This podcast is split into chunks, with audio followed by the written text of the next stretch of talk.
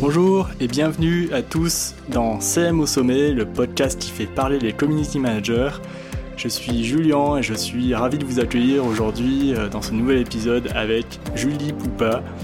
Julie est social media manager en freelance. Elle travaille avec euh, la marque Suzuki Marine sur la partie stratégie, et community management. Elle a travaillé sur, euh, pour Harley Davidson. Elle nous raconte aussi un truc qui lui est arrivé en décembre 2019. Elle s'est fait pirater son business manager sur Facebook. C'est l'interface publicitaire donc, euh, pour gérer toutes les campagnes publicitaires des clients de, de Julie. Et en fait, euh, les pirates ont réussi à voler 760 euh, 000 euros sur les comptes euh, bancaires de ses clients, est une somme énorme, donc qui a mis en péril son activité. Et elle nous raconte comment elle a fait pour réussir à rebondir après ça. Juste avant de commencer cet épisode, je suis community manager indépendant et comme beaucoup de community managers, des fois j'ai des pannes d'inspiration notamment pour créer des stories Instagram ou sur Facebook ou sur LinkedIn et je trouve ça un peu gênant. Euh, donc euh, du coup je m'inspire de ce qui se fait euh, à droite et à gauche, donc je m'inspire notamment des startups e-commerce françaises, les DNVB, qui sont hyper fortes pour interagir et engager leur communauté en story Instagram. Du coup j'ai regroupé 20 idées dans un document checklist que vous pouvez recevoir en vous inscrivant sur mon site web www.julienbarrière.com et vous recevrez cette checklist directement dans votre boîte mail. Bonne écoute Salut Julie, ça va? Salut Julien, ça va et toi? Ouais, ça va bien. Qu'est-ce que tu, tu fais Julie? Alors moi je suis freelance en communication et en social media depuis à peu près 4 euh, ans maintenant. Et donc j'accompagne les entreprises dans tous leurs besoins de communication au sens euh, général du terme, mais aussi avec une spécialisation sur tout ce qui va être euh, implantation sur les réseaux sociaux, stratégie et euh, stratégie créative. Et, du coup, qu'est-ce que tu proposes exactement comme service en, tant que freelance Eh ben, c'est très vaste. C'est-à-dire que je pars toujours du besoin du client. Le client, il vient me voir. Des fois, il a rien du tout. Des fois, il a beaucoup, beaucoup de choses. Et pour le le sujet du social media, généralement, il vient me voir, il me dit bonjour, je voudrais être sur les réseaux sociaux, euh, mettez-moi sur les réseaux sociaux. Et donc, euh, parfois, ils ont des petites idées et parfois, ils ont vraiment aucune idée. Donc, du coup, moi, je leur euh, crée une stratégie social media qui permet d'aller sceller leur implantation sur les réseaux sociaux avec tous les objectifs, les KPI, les cibles, etc. C'est une strat de com globale mais appliquée au social media. Et ensuite, j'active ma stratégie en la mettant en place avec tous les outils que j'ai préconisés, toutes les méthodes. Euh, et, donc, je fais du community management une fois que j'ai fini de faire de la strat. Et puis, le troisième volet que je fais, c'est de la strat créative. Donc, ça veut dire que pour aller sur les réseaux sociaux, c'est génial. On n'a besoin de rien. Mais par contre, il faut savoir ce qu'on dit. Et donc, euh, on définit ensemble tous les contenus euh, qui vont être publiés, toutes les thématiques, tous les graphismes, les visuels, les vidéos qui vont devoir être réalisés.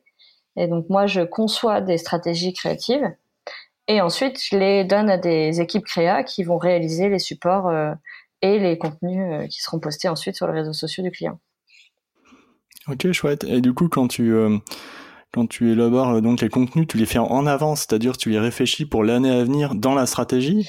Ben, ça dépend. Il y a plein de méthodes en fait. Moi, ça, ça m'est déjà arrivé de vendre aux clients une box de contenu, donc on appelle ça des box pour pour packager un peu le, le, sujet, euh, sur un an en effet.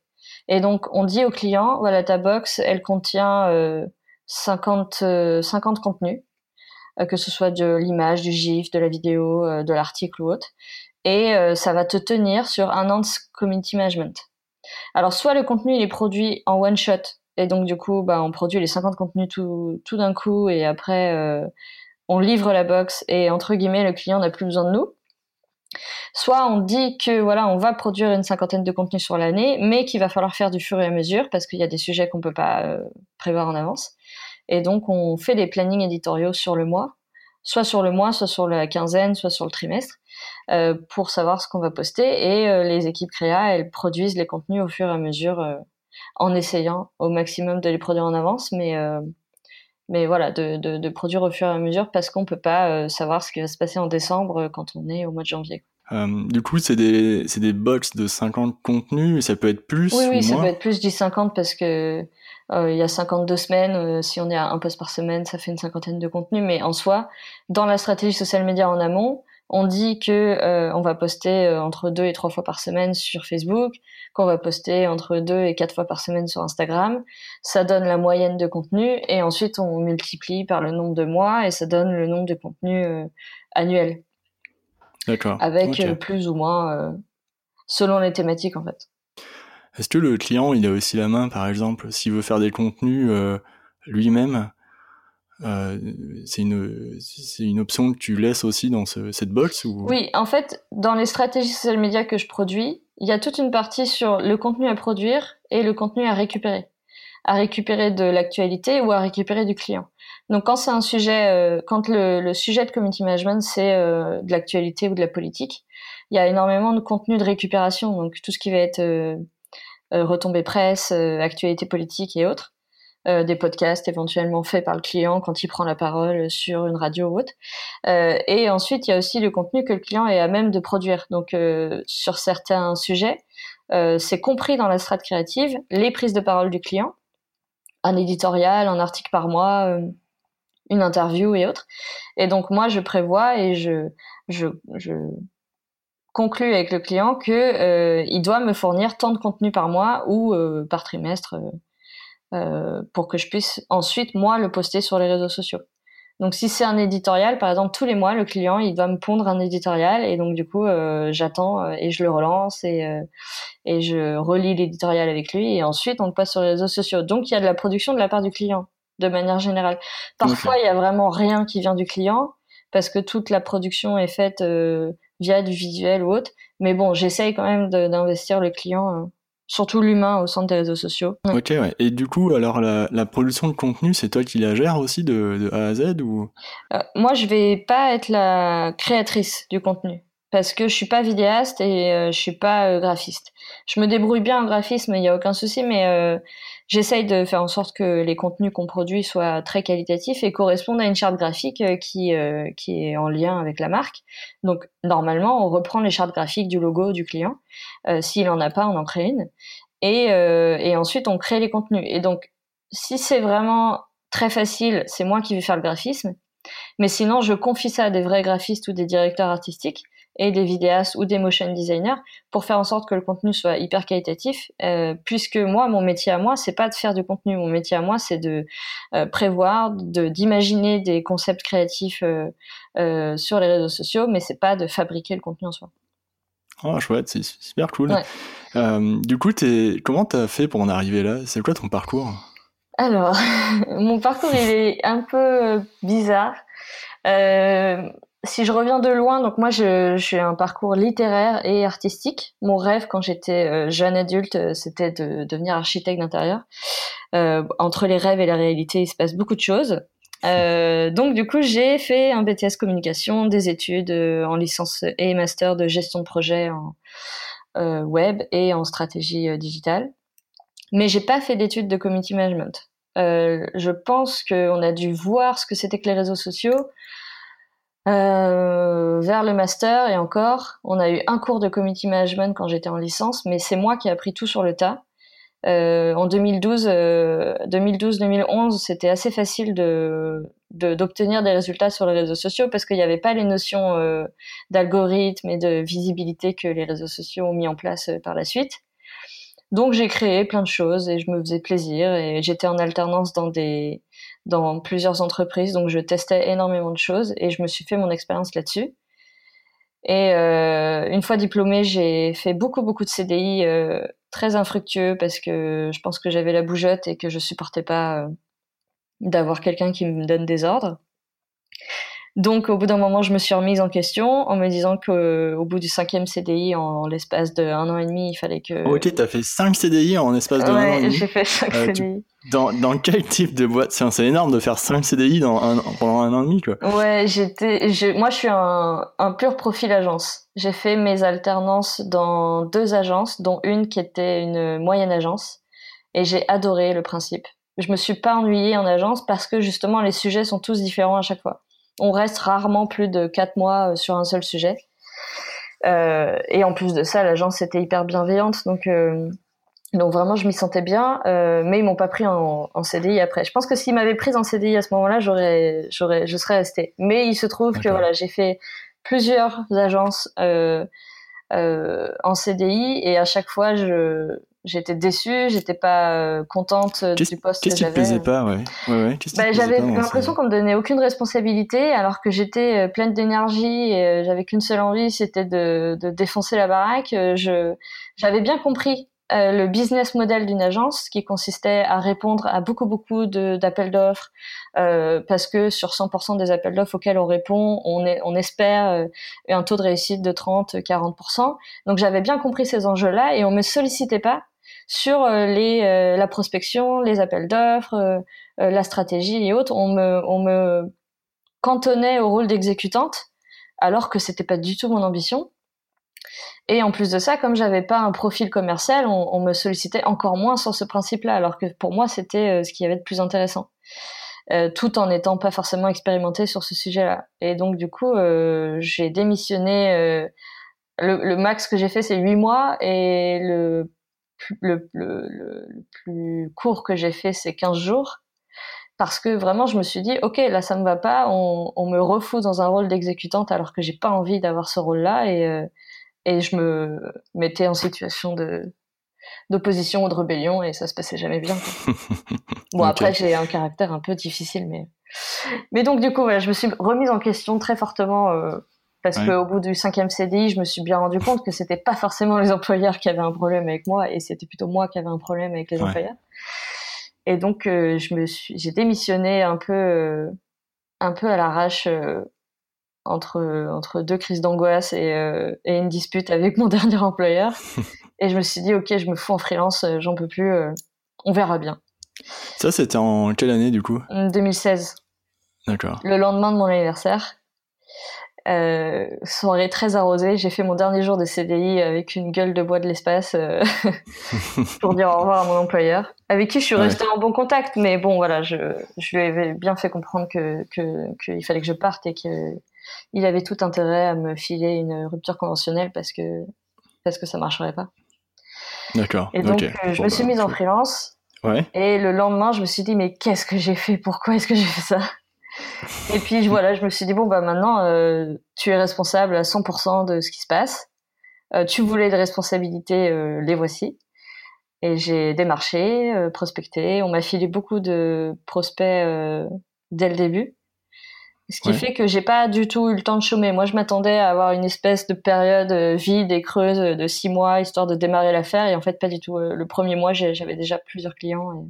Qui t'a filé Tu disais, on m'a filé énormément de prospects. C'était qui qui euh, Alors en fait, c'est des anciens collègues de travail, euh, deux CDI qui se sont très mal passés par ailleurs. Mais en fait, bizarrement, les gens ont toujours eu de l'affection pour moi, on va dire. Et donc du coup, c'était une de mes directrices de clientèle d'agence euh, qui euh, m'avait refilé euh, mon premier client parce que c'était trop faible pour elle. Elle aussi, elle avait créé son agence entre-temps. Et donc du coup, elle me refilait le prospect. Et ensuite, j'ai un autre client que pour qui j'avais fait du freelance quand j'étais étudiante, qui m'a dit ah bah t'es freelance, nous on a des besoins. Enfin, je me suis rendu compte à ce moment-là de l'étendue du réseau que j'avais que je soupçonnais absolument pas.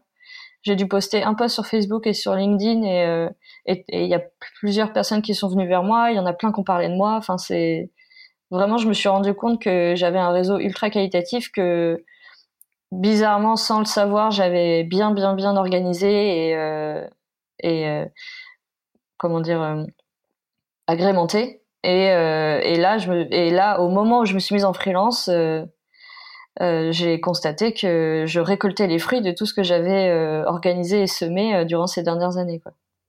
Ok, donc c'est quand même positif. Ouais, très. Ouais, tu t'es rendu compte que c'était vraiment euh, là qu'il fallait aller. Et...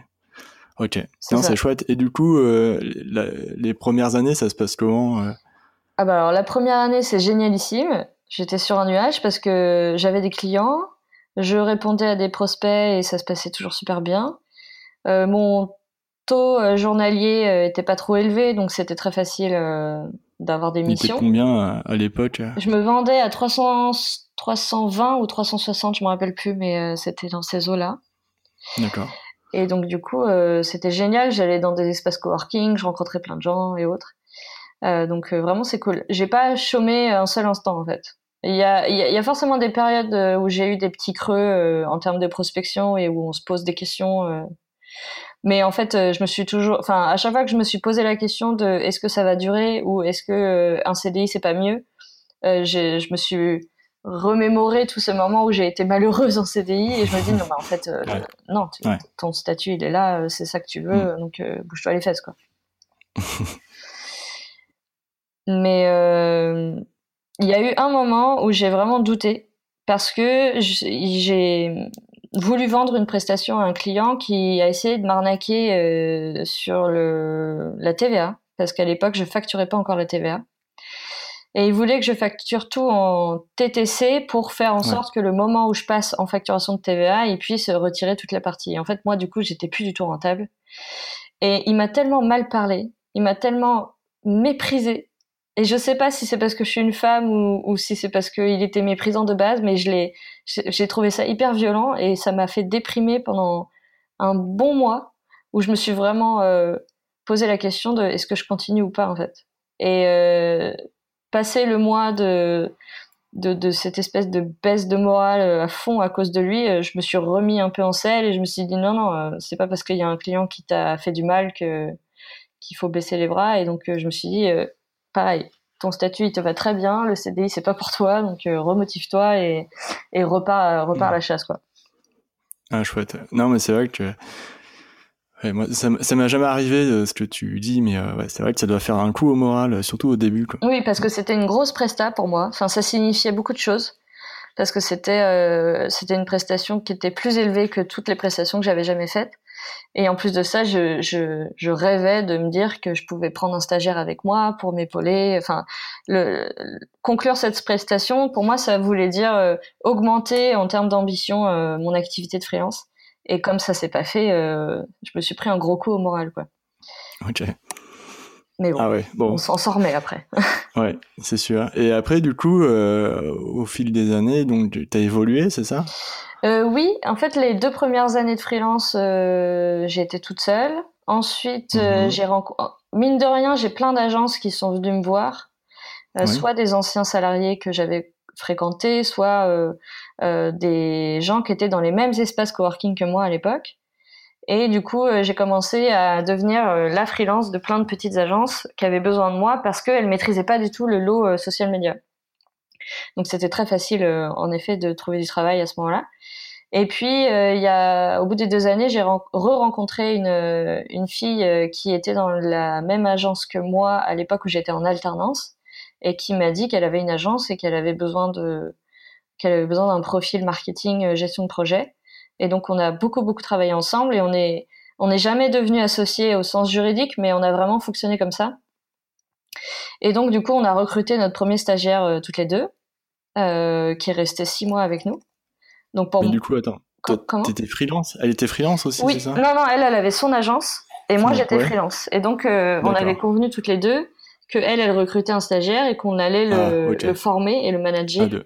D'accord. Moi, je suis prof sur, euh, je suis prof pour une école d'ingénieurs euh, à Villejuif qui s'appelle Les Frais en gestion de projet, en prototypage d'applications mobiles. Et donc du coup, j'ai déjà cette notion euh, pédagogue en plus, j'adore ça, donc euh, j'étais trop contente d'avoir quelqu'un pour le former.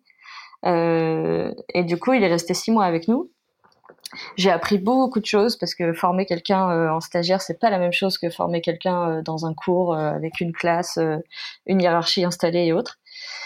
Et donc, du coup, c'est le moment où j'ai évolué sur mon statut de freelance. Et en plus, et en plus de ça, après, on a recruté un alternant. Donc là, c'était encore the big step parce que du coup en alternance c'est pas du tout le même coût, c'est pas du tout le même investissement et c'est pas du tout le même euh, le, même timing, c'est-à-dire qu'il est resté 12 mois avec nous.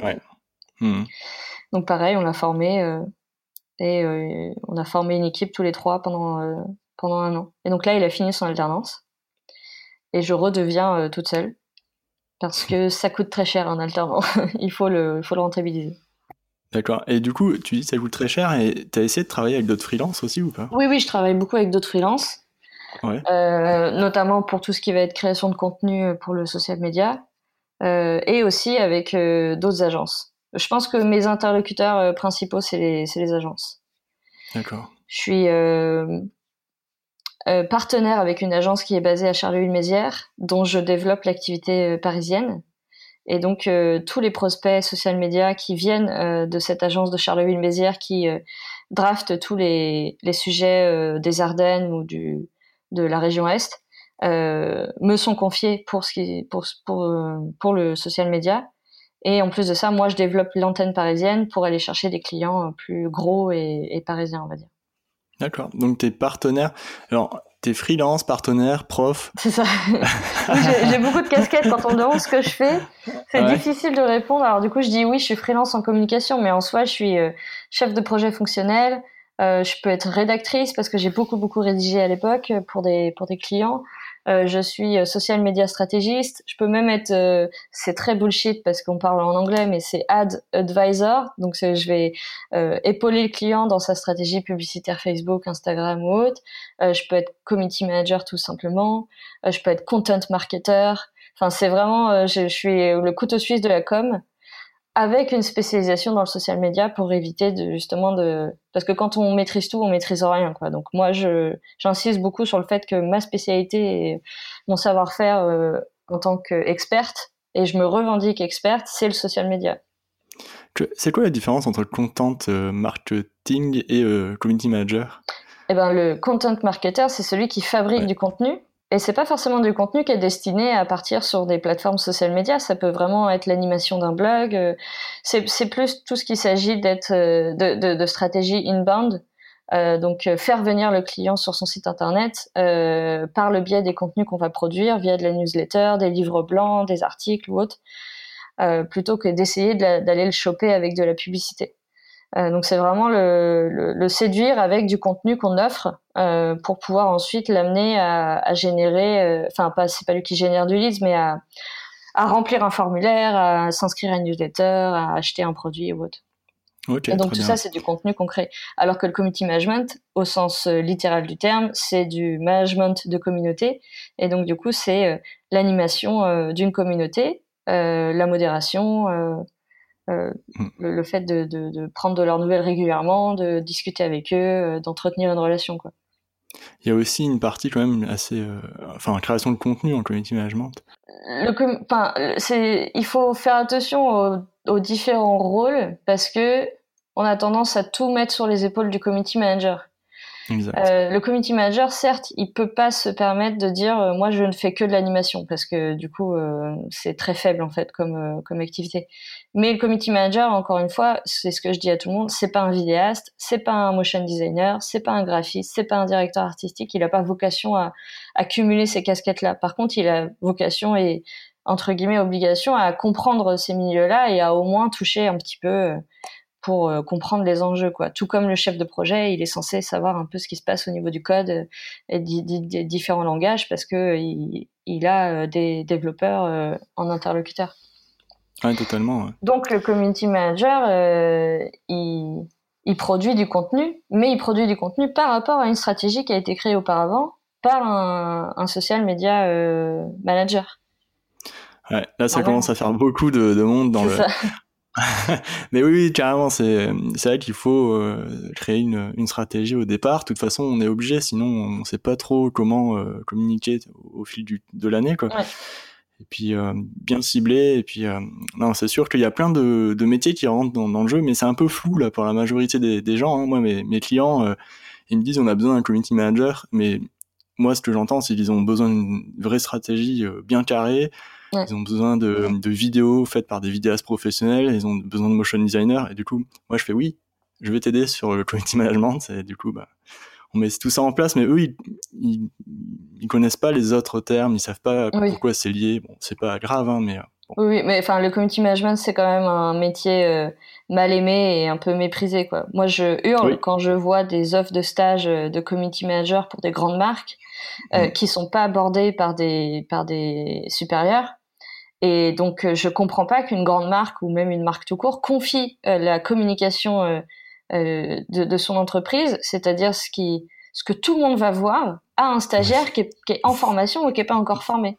Moi, mon stagiaire, les premiers mois, il touche pas à un réseau social, quoi. Il est hyper formé, j'explique tout, mm. il valide tout avec moi, on réfléchit ensemble. Enfin, c'est, je, je ne permettrai jamais à un stagiaire de faire ce qu'il a envie ou de, de se lâcher sur un réseau social de mon client, quoi. Mm.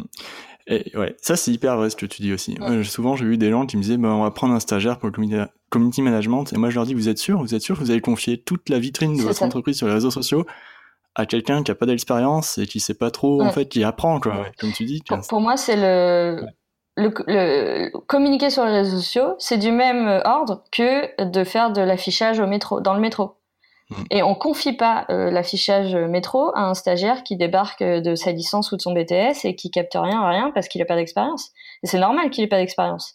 Euh, mais en tout cas, on lui confie pas les rênes, les rênes de ce truc-là. Et ben c'est pareil sur les réseaux sociaux. Mais je pense qu'il y a une prise de conscience quand même. Aujourd'hui, les réseaux sociaux, c'est quand même assez établi qu'il faut pas faire n'importe quoi. Les bad buzz, on en voit tous les quatre matins. Donc, oui, les, les marques se, se, forment là-dessus. Quoi. Et, ouais. Complètement. Et du coup, toi, alors, c'est qui euh, tes clients actuellement? Alors moi, mes clients, comme je dis à chaque fois, ça peut être euh, de la grande entreprise publique à euh, la petite boulangerie pour diabétiques de la place Monge. J'ai vraiment toutes les typologies de clients et vraiment tous les secteurs. Donc, je, je peux aller de Harley Davidson. J'ai été community manager de Harley Davidson à l'époque quand je travaillais en agence euh, qui est une marque de moto américaine, euh, à euh, une société d'économie mixte basée à Charleville-Mézières, donc un sujet hautement sexy. Euh, je peux, je peux, je peux vraiment avoir tous les sujets. J'ai travaillé pour EDF, j'ai travaillé pour Orange, j'ai travaillé pour la Caisse des dépôts. Ça, c'est pour les grands noms. Et puis à côté de ça, je vais travailler pour des toutes petites entreprises, des SS2I, des PME. Donc vraiment, il y a tous les secteurs, toutes les typologies. Euh, j'essaye quand même d'avoir des clients, enfin en tout cas d'accepter des missions où je vais trouver de l'intérêt à discuter et à, et à réfléchir. D'accord. Ah, attends juste, tu as bossé pour Harry Davidson France en community management. Ouais. Euh, tu as appliqué une stratégie mise en place Oui, parce que à l'époque c'était mon troisième CDI, deuxième CDI, non deuxième CDI. C'était mon deuxième CDI et donc du coup j'arrivais dans l'agence en tant que community manager c'est une des expériences euh, en termes de salariat qui m'a le plus euh, fait souffrir parce que vraiment là on me prenait pour une exécutante. Mais il se trouve que le sujet Harley Davidson était passionnant, c'était génialissime parce que je rentrais dans une communauté de motards hyper passionnés.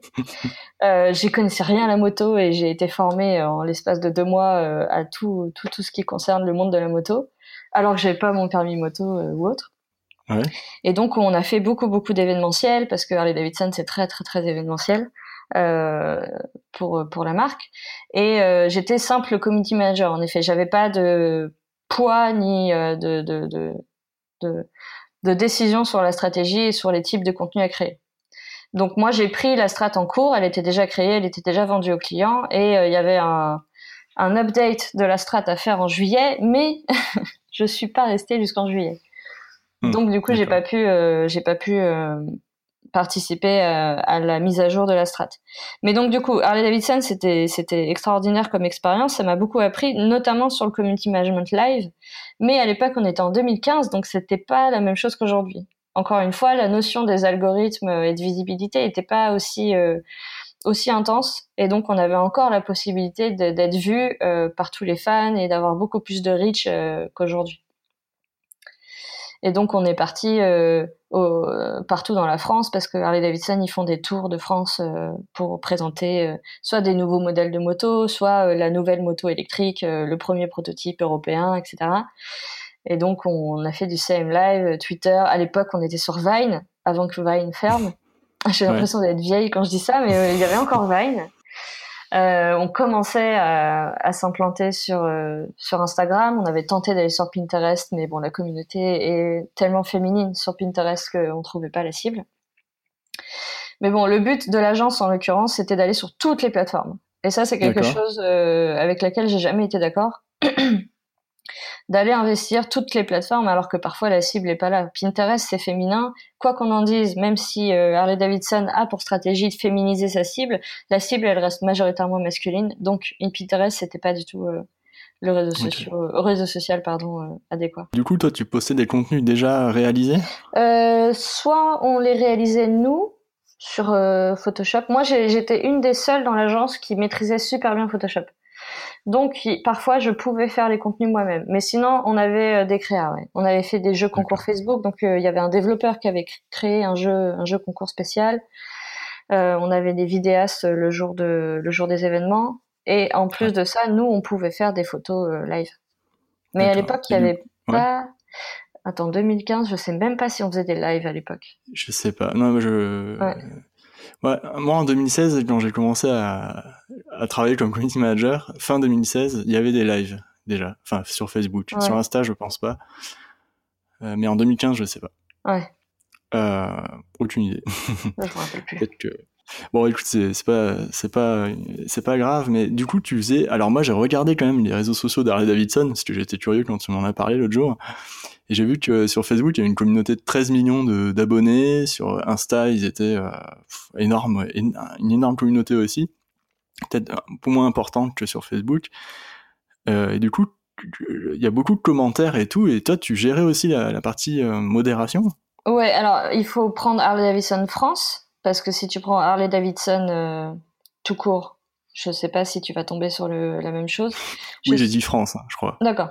Euh, mais oui, oui, en fait, on, on, répondait à tous les commentaires, enfin le maximum, ceux qui en tout cas euh, supposaient de l'interaction, et aussi ceux qui se plaignaient parce que euh, le pot d'échappement il était rouillé ou ceci ou cela. Donc il y avait un gros gros travail de modération, et à l'époque on n'avait pas de logiciel, enfin en tout cas nous dans l'agence on n'avait aucun logiciel qui permettait de monitorer la modération. Moi, je me souviens, j'avais commencé à tester une version d'essai du logiciel qui s'appelle Agora Pulse pour, pour Harley Davidson. Euh, mais c'était une version d'essai parce qu'à l'époque, euh, on n'aurait pas acheté ça dans l'agence. Mais donc, du coup, on faisait tout à la main et sur Facebook. On n'avait vraiment pas de logiciel tierce. ou alors, on devait avoir Buffer pour programmer les posts, mais c'est tout, quoi. Donc oui, on répondait aux commentaires. Et le problème, c'est que quand on n'est pas euh, dans le milieu de la moto, il y a quand même des, du vocabulaire qu'il faut apprendre sur le tas. Donc, euh, en huit mois de, community management pour eux, je pense que j'ai pas été assez euh, formée pour répondre à tous les commentaires. Il y a quand même beaucoup de choses techniques qui posaient problème. Et donc, du coup, pour ça, on sollicitait les équipes internes de Harley Davidson France.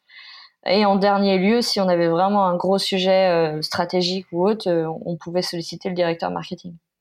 Ok, chouette. Euh, mais du coup, alors tu disais, on n'avait pas de, de, de, logiciel pour gérer les commentaires. C'est quoi la différence entre gérer un commentaire sur Facebook, euh, sur une page Facebook, et utiliser un logiciel? Bah, Le logiciel, il agrège tous les commentaires. Donc tout est à un seul endroit et on loupe rien, entre guillemets. Et tant qu'on n'a pas euh, cliqué sur valider le commentaire, enfin, c'est pas valider, mais tant qu'on n'a pas évacué un commentaire, il va rester dans le logiciel et donc on va euh, on va être obligé de le, de le gérer. Et donc euh, moi par exemple aujourd'hui pour mes clients, euh, parce que j'utilise Agorapulse du coup depuis, j'ai tous les commentaires qui sortent et tant que je les ai pas tant que je les ai pas archivés, ils restent là. Et donc je sais qu'il faut que j'y réponde ou que quelqu'un de mon équipe doit y, doit y répondre. Alors que quand on est sur Facebook directement, euh, on peut euh, louper les posts. Parfois, il y a des commentaires qui sont pas affichés parce que c'est les plus anciens ou les plus récents ou les plus performants. Mm. Enfin, Facebook, ils ont mm. des manières bizarres d'afficher les commentaires. Mm. Et en plus de ça, il faut gérer les commentaires de Facebook, d'Instagram, potentiellement de Twitter ou LinkedIn.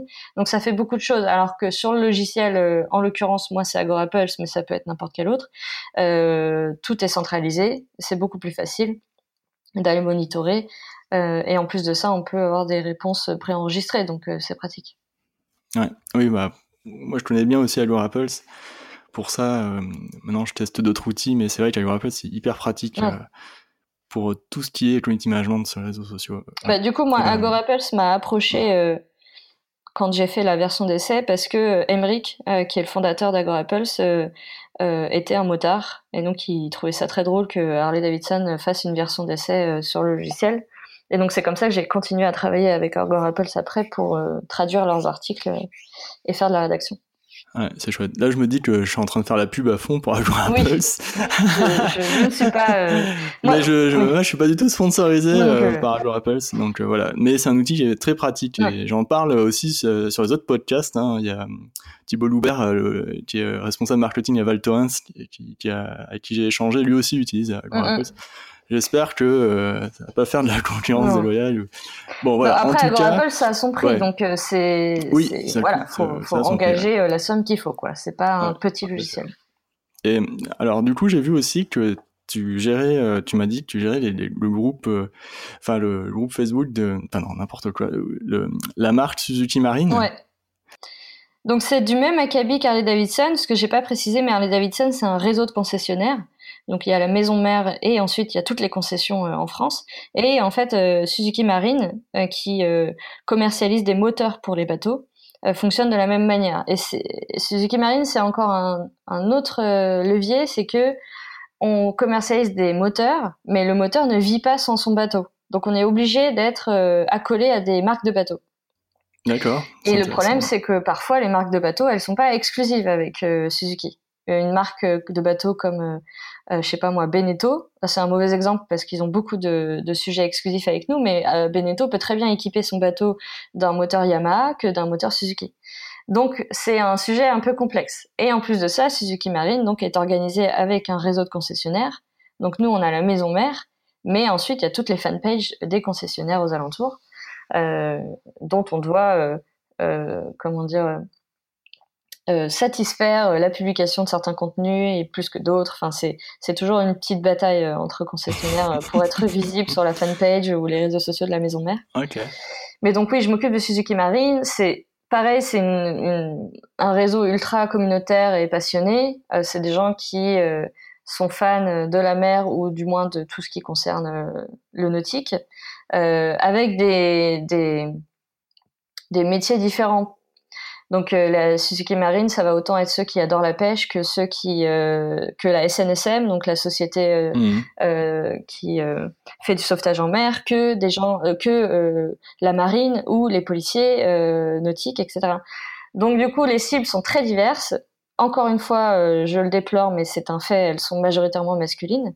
Et donc du coup, c'est très très très intéressant et, euh, et pertinent à, à, monitorer tous les jours. Enfin, moi, je m'ennuie pas avec Suzuki. En plus, les images sont souvent super belles. C'est qui qui fait les images du coup? C'est euh... alors il y a, y a, plein de contenus. Il y a nous, euh, l'agence qui traitons ça, parce que moi je suis la community, community manager et social media stratégiste de Suzuki Marine pour une agence en binôme avec en binôme avec le directeur de l'agence. Donc l'agence produit les contenus vidéo. Elle fait du, de la captation vidéo pour euh, pour Suzuki Marine. Euh, et donc du coup, euh, on fabrique les contenus, tout ce qui va être visuel et audiovisuel. Et après, on a beaucoup beaucoup de vidéos qui viennent euh, des utilisateurs, donc le User Generated Content (UGC), qui fait que beaucoup beaucoup de personnes prennent des photos de leur bateau ou des moteurs en action. Et donc, nous, on va récupérer ces contenus-là. Et quand je dis beaucoup d'utilisateurs, c'est international. On peut autant en avoir de, des, de, de Combien par mois à peu près t'as de, as de photos, de contenu Enfin, t'as un volume en tête ou pas? Euh, Non, mais si je pouvais en récupérer, je pense que j'en aurais plus d'une centaine par mois. Je m'ennuie pas hein, en termes de contenu, j'ai vraiment ce qu'il faut. Après, il faut quand même euh, parler au nom de la marque. Euh, et varier le contenu. Il faut pas toujours reposter des contenus des utilisateurs, sinon c'est plus très pertinent. Quoi. Euh, ce qu'on essaye de faire sur les réseaux sociaux, c'est que vu qu'on a, on peut pas trop poster plus de deux à trois fois par semaine sur Facebook, on a créé un groupe euh, de J'ai vu ça. J'allais te poser la question, euh, les fans de Suzuki Marine. Alors, ouais, pourquoi vous avez créé un groupe justement sur Facebook parce qu'on s'est rendu compte qu'il y a beaucoup, beaucoup de, de sympathisants Suzuki Marine qui étaient un peu frustrés parce que euh, il n'y avait pas beaucoup de place pour le fait de poster des photos d'eux. Et en même temps, on peut pas se le permettre parce que sur Suzuki Marine, on a beaucoup, beaucoup d'actualités. Et donc, du coup, on peut pas euh, poster euh, des photos des gens tous les quatre matins. Et donc, du coup, on s'est aussi rendu compte qu'il n'y avait pas assez de discussion entre les sympathisants. Et donc, le meilleur moyen de, créer de la discussion entre sympathisants et de créer une communauté, encore une fois, c'est le groupe Facebook. Le groupe Facebook est beaucoup moins soumis aux problèmes d'algorithme que euh, les fanpages. Les groupes Facebook. Comment tu peux expliquer ça justement si quelqu'un ne connaîtrait pas ce que ça veut dire? Alors moi je pense que c'est une volonté de la part de Facebook, c'est-à-dire que le but pour Facebook c'est que les gens payent de la publicité. Donc, sur une fanpage qui comporte 10 likes de 10 personnes, euh, en moyenne, sur, sur des publications organiques qui sont pas pushées par de la publicité, on a entre 2 et 3 personnes max, vraiment max, qui vont voir la publication. Et donc, si la personne veut que ces 10, 10 personnes, euh, si le community manager veut que 10 personnes voient son post, il faut qu'elle paye. Euh, le groupe Facebook, il n'est pas soumis à cet algorithme-là. Et donc, normalement, je pense que l'algorithme, il est quand même il fait pas en sorte qu'on voit 100% des posts du groupe, mais normalement, on peut voir 100% des posts du groupe quand on est dans un groupe Facebook. Surtout si on interagit régulièrement avec le groupe. Donc c'est beaucoup plus qualitatif. Et en plus de ça, pour nous, c'est une vitrine aussi, c'est que ça met en avant tous nos produits. Euh, euh. Les gens euh, expriment leur passion. Enfin, c'est c'est vraiment un endroit où on se nourrit de, de cette énergie des, des, des utilisateurs de Suzuki Marine. Ok, et comment tu gères l'animation d'un groupe Facebook? Est-ce que tu fais des doublons? Tu te dis, ok, je vais publier les mêmes trucs que dans la page ou tu conçois ça différemment? Non, non. Pour le moment, on l'a lancé il y a moins de trois semaines. Ouais. Donc du coup, euh, je laisse libre cours à toutes les publications. Nous, chez Suzuki Marine, on interagit sur les publications, mais on poste rien.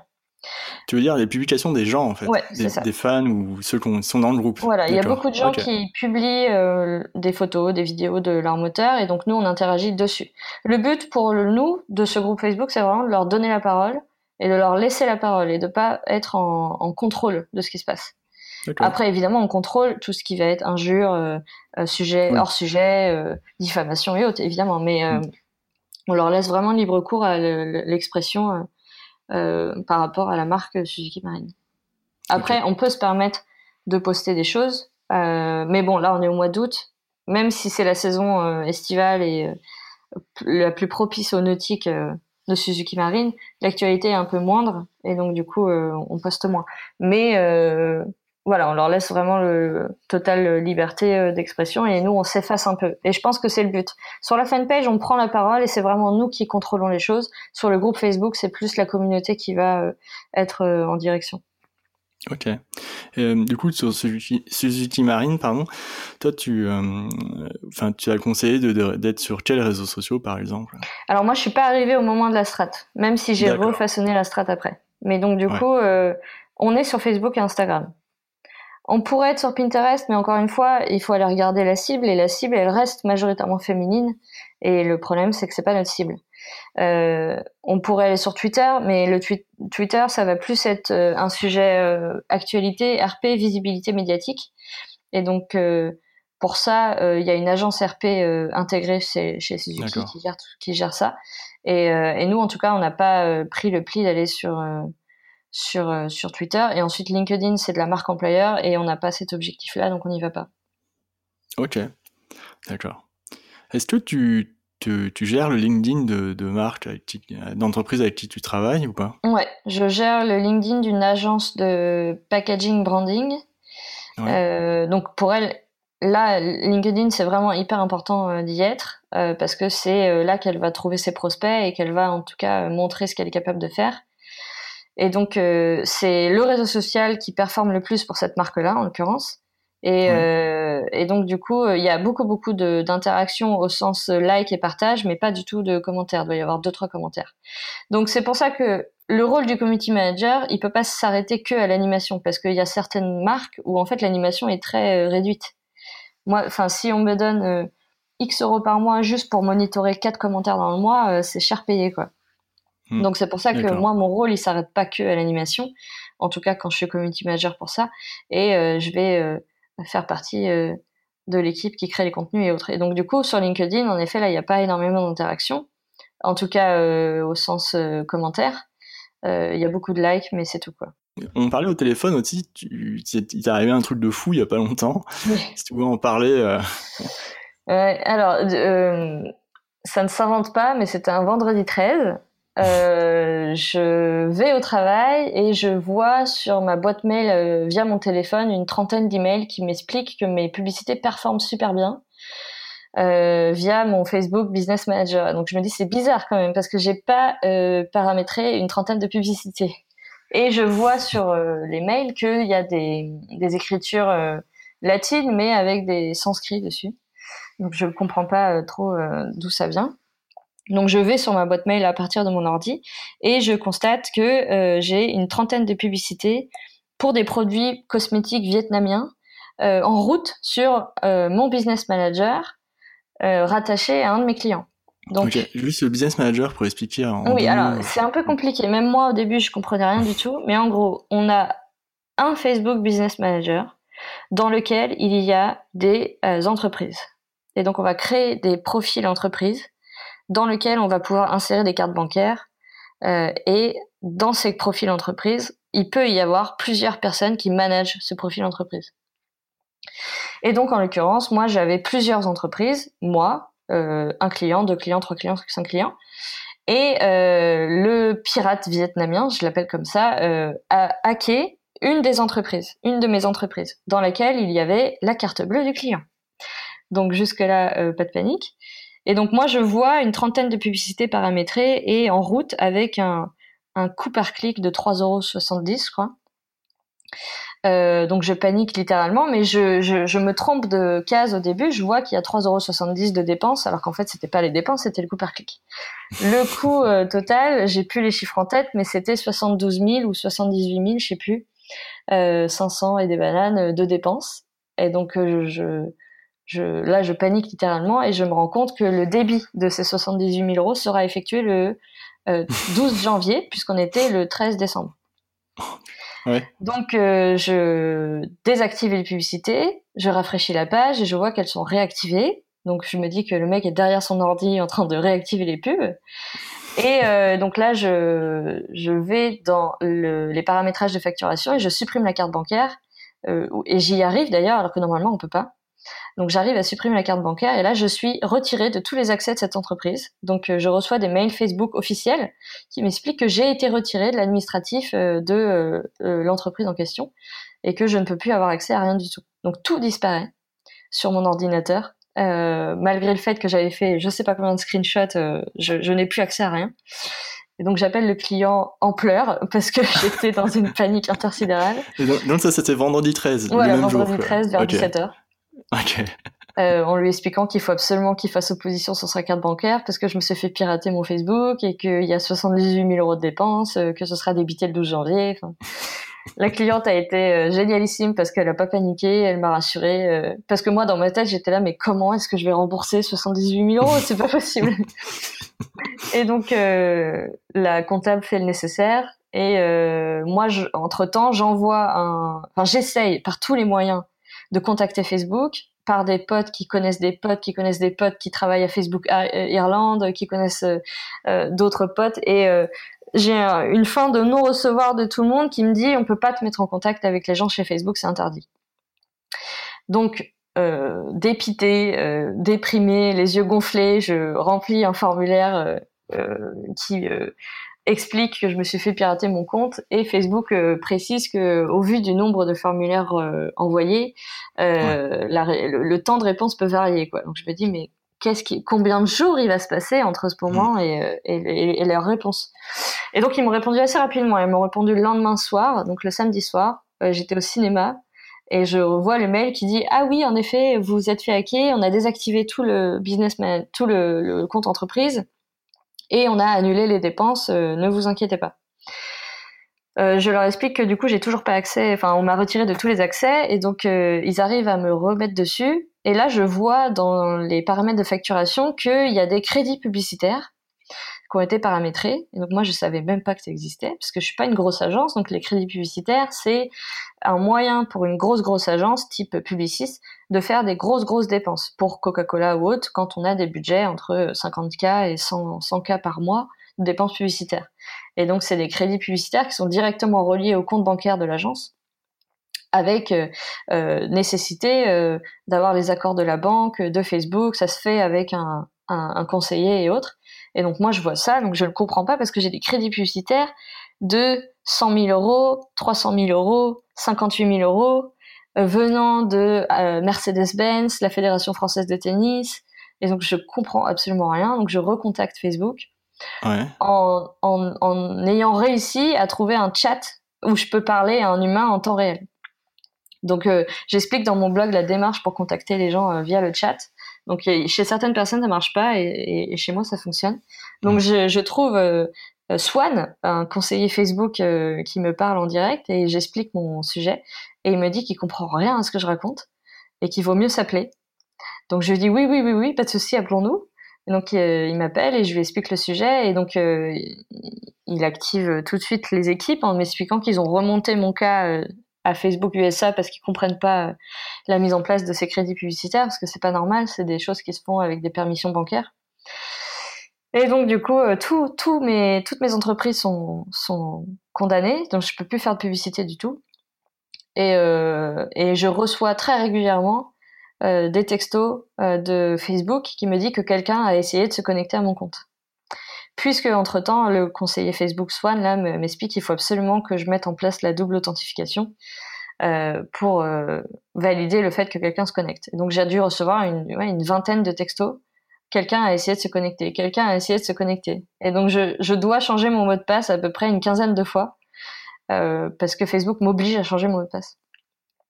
Et donc in fine, le, sujet n'a jamais été résolu. Moi, je sais toujours pas euh, comment ça s'est passé. La chose la plus probable, c'est que quelqu'un ait piraté mon compte Facebook personnel et ensuite euh, ait eu accès à mon business manager, dans lequel il a créé euh, cinq profils mec numéro 1, mec numéro 2, mec numéro 3. C'est comme ça qu'il les appelle.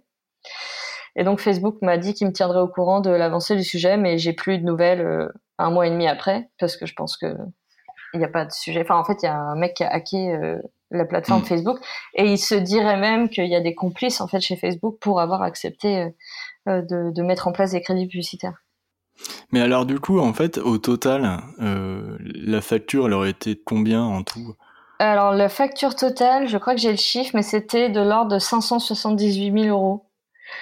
Euh, et donc moi, je, j'avais appelé mon assurance civile professionnelle qui euh, ne m'assurait que à hauteur de 300 000 euros.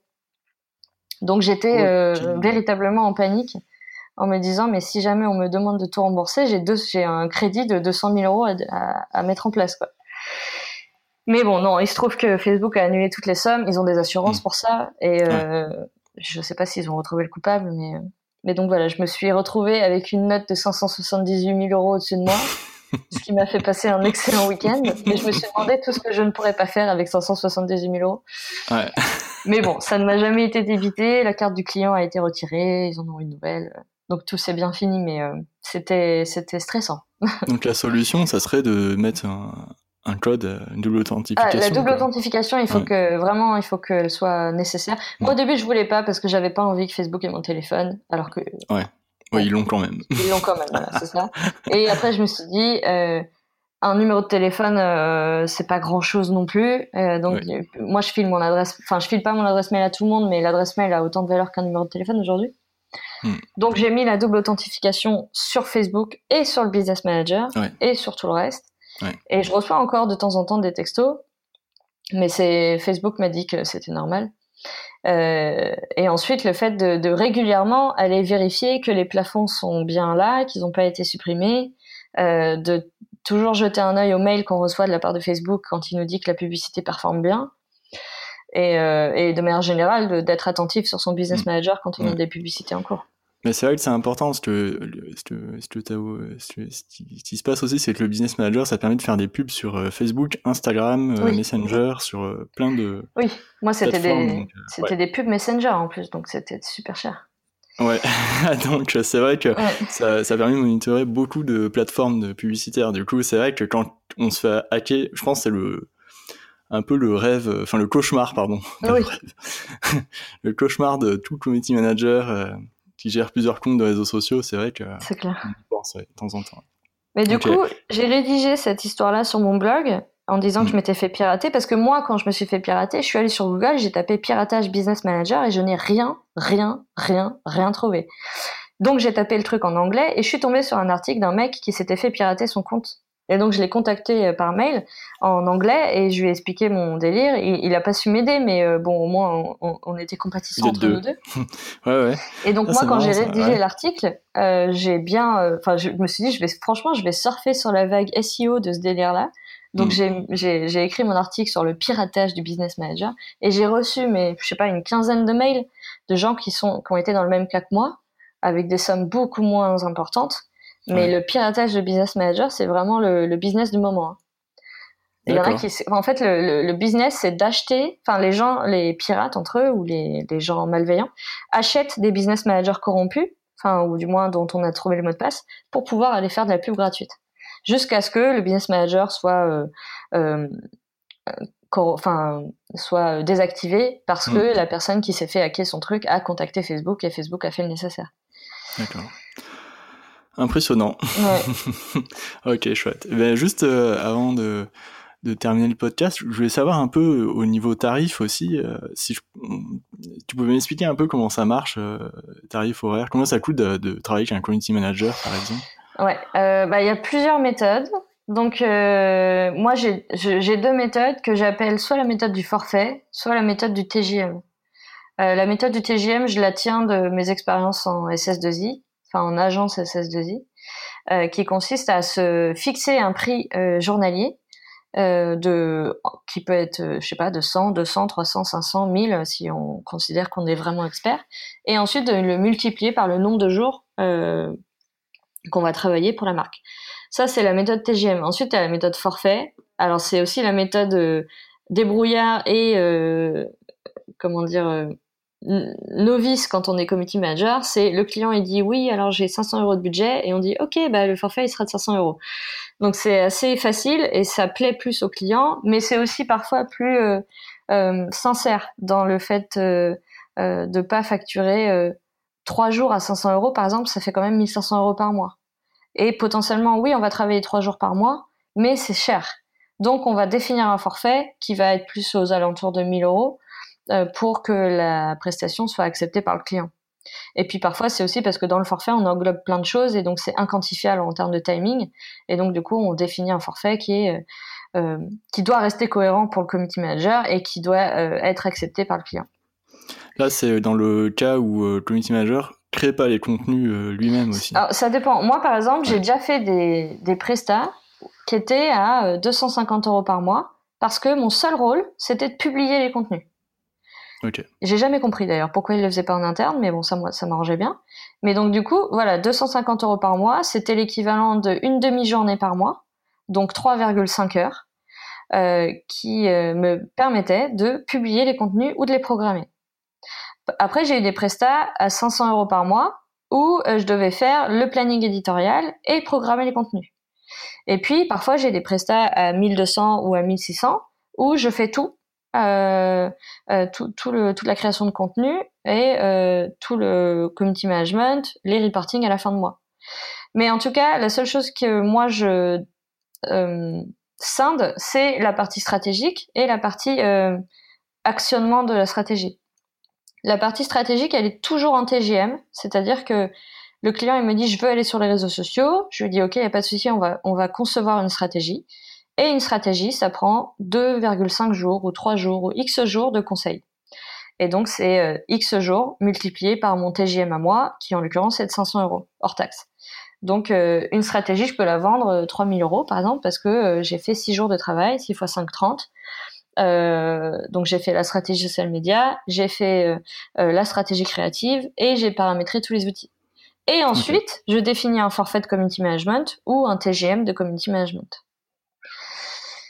Quand on est jeune community manager, on, on, chipote pas trop sur les prix. Moi, ça va faire 4 ans. j'ai la chance d'avoir un grand réseau et donc d'avoir un, un vivier de prospection qui est assez assez qualitatif et, euh, et, quantitatif. Et donc, je me permets un petit peu plus de choisir les prestations et donc de d'assumer mes prix, on va dire. Parce que euh, c'est tous les community managers le diront pas, mais euh, moi, je considère que le community management, management c'est pas un métier facile et qu'en plus de ça, c'est un peu aliénant parfois. le fait d'être H24 sur son téléphone, euh, d'être euh, à l'affût du moindre commentaire, d'être un peu stressé parfois euh, si jamais il y a un bad buzz. Quand on, moi j'ai déjà travaillé pour des marques d'agroalimentaire qui sont très sujets au bad buzz si jamais tu as une intox alimentaire, un goût qui va pas, un mm. produit qui est périmé ou autre. Et donc il y a un stress mine de rien qui est qui qui est pas perçu par le client et que le community manager doit assumer. Et, et donc du coup j'assume le fait de dire bah, le community management je vais pas le vendre au rabais parce que parce que ça doit comprendre tout, tout mon confort psychologique qui va avec la mission. Bon, c'est un peu, moi c'est mon point de vue. Hein. Tous les community managers sont pas dans ce délire-là, mais moi, non, as totalement raison. J'inclus, j'inclus cette dimension-là parce mm. que je considère que c'est un métier euh, stressant. Voilà, évidemment, on n'est pas au même stress qu'une infirmière, un pompier ou autre, mais voilà, je, je prends en compte cette dimension-là. Et si jamais le client n'est pas d'accord, eh ben c'est pas grave. Franchement, je préfère ne pas travailler avec un client qui qui comprendra pas la zone de stress et la dimension que ça implique, plutôt qu'un client euh, compatissant euh, qui va euh, bien comprendre les enjeux et qui va pas me scuder parce que j'ai posté à 10h02 au lieu de 10h01. Pardon. Ce qui m'est déjà souvent arrivé. ok, donc ça, ouais, ça c'est pas hyper fun. Oui. Ouais. ok, d'accord. Ouais, c'est chouette. Bah écoute, merci à toi, Julie. Bah de rien. D'avoir répondu à toutes mes questions et d'avoir raconté un peu ton, quotidien euh, de community manager. Mm. C'est vraiment hyper intéressant. Je pense que ça va aider beaucoup de gens euh, qui voudraient se lancer ou qui sont dans le métier déjà. Ouais. Ou qui se sont fait pirater. Oui. bah, tout, tout est expliqué dans mon article. J'ai mis toutes les possibilités qui permettaient de contacter Facebook, euh, c'est-à-dire deux. Et normalement, il y, y, a de quoi faire. Ok, chouette. Si des personnes veulent te contacter, elles font comment du coup? Eh ben, elles peuvent aller sur mon blog, donc c'est juliepoupa.com, euh, P-O-U-P-A-T, et, ou sinon euh, julie.poupa.gmail.com, et, euh, ou sur les réseaux sociaux, je suis, je suis joignable euh, sur tous les réseaux sociaux et puis on peut en discuter. J'ai des personnes souvent qui me contactent par rapport aux articles que j'écris sur mon blog parce que j'écris beaucoup enfin j'écrivais, en ce moment je suis un peu feignante, mais j'écrivais beaucoup d'articles sur euh, comment est-ce qu'on facture, comment est-ce qu'on rédige un contrat, euh, comment est-ce qu'on se vend, euh, qu'est-ce que ça fait d'être community manager en freelance, etc. etc. Et donc j'ai de temps en temps des contacts de gens qui me demandent des avis sur comment facturer telle prestation ou autre. J'ai pas toujours le temps de répondre parce que des fois, ils ont des vrais vrais sujets de facturation et donc euh, ça nécessite quand même pas mal de temps. Mais euh, j'aime bien aider les gens euh, dans leur démarche ou les épauler ou même les rassurer. Hein. Moi, je suis vraiment quand je dis que je me suis mise en freelance à l'arrache, c'est une réalité et, et pourtant ça s'est super bien passé. Il faut juste être organisé. Ça, c'est par contre c'est un sujet. L'organisation même administrative, la TVA, l'URSSAF et autres, il faut quand même un minimum d'organisation et de bon sens et plus on travaille bien, mieux on est recommandé. Et, ensuite, c'est un cercle vertueux, donc il euh, n'y a pas vraiment de soucis à se faire. Quoi. Et puis, il y a toujours du travail, surtout. Ok, super. Merci pour ce conseil, c'est chouette. Ben, merci euh, à toi, Julie. Merci à tous de nous avoir écoutés. Eh ben, merci à tous et puis bon courage pour la suite. Même avec le confinement, c'est pas facile, mais, mais, euh, mais tout est là. Merci à tous de nous avoir écoutés dans ce podcast avec Julie Poupa. Donc euh, n'hésitez pas à me donner un petit coup de pouce en le partageant euh, sur vos réseaux sociaux. On lit beaucoup qu'il faut créer un lien affectif, euh, raconter une histoire à sa communauté, mais on nous explique jamais comment, à nous les community managers. Donc moi ce que je fais, c'est que je, je, regarde à droite à gauche comment les marques fonctionnent, et j'ai créé ma checklist de 20 idées, de stories à reprendre, à implémenter pour son entreprise donc euh, tirés de startups e-commerce qui euh, interagissent hyper bien avec leur communauté. Donc je vous invite à recevoir cette checklist de 20 idées géniales en vous rendant sur mon site web www.julienbarrière.com. A très vite pour un nouvel épisode du podcast CM au sommet.